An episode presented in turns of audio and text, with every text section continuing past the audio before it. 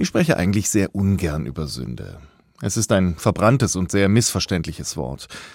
Dabei hat Sünde für mich nicht vor allem mit Sexualität oder bösen Taten zu tun.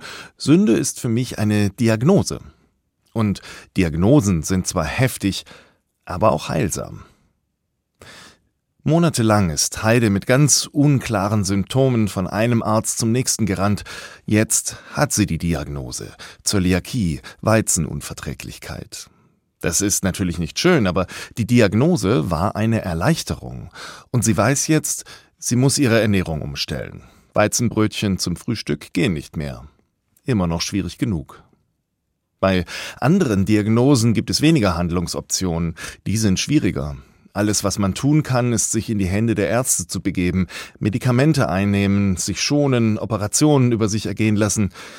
Das Leben hängt dann von ihrer Kunst ab, von meiner eigenen Konstitution und mehreren tausend anderen Dingen, die kein Mensch beeinflussen kann. Und mit der Sünde verstehe ich das ein bisschen so, als ob ich sagen würde, ich habe Sünde, und das bedeutet, ich komme mit mir selbst nicht zurecht oder etwas stimmt nicht mit meiner Beziehung zu Gott oder zu meinen Mitmenschen. Das macht mich zu keinem schlechten Menschen, genauso wie mich eine Krankheit zu keinem schlechten Menschen macht, aber zu wissen, was ich habe, ist schon mal hilfreich. Manchmal kann ich was dafür, manchmal auch gar nicht, manchmal kann ich etwas machen, manchmal muss ich mich in Behandlung geben. Und das zu wissen, ist schon der erste Schritt, damit es zwischen mir, meinen Mitmenschen und Gott wieder gut wird.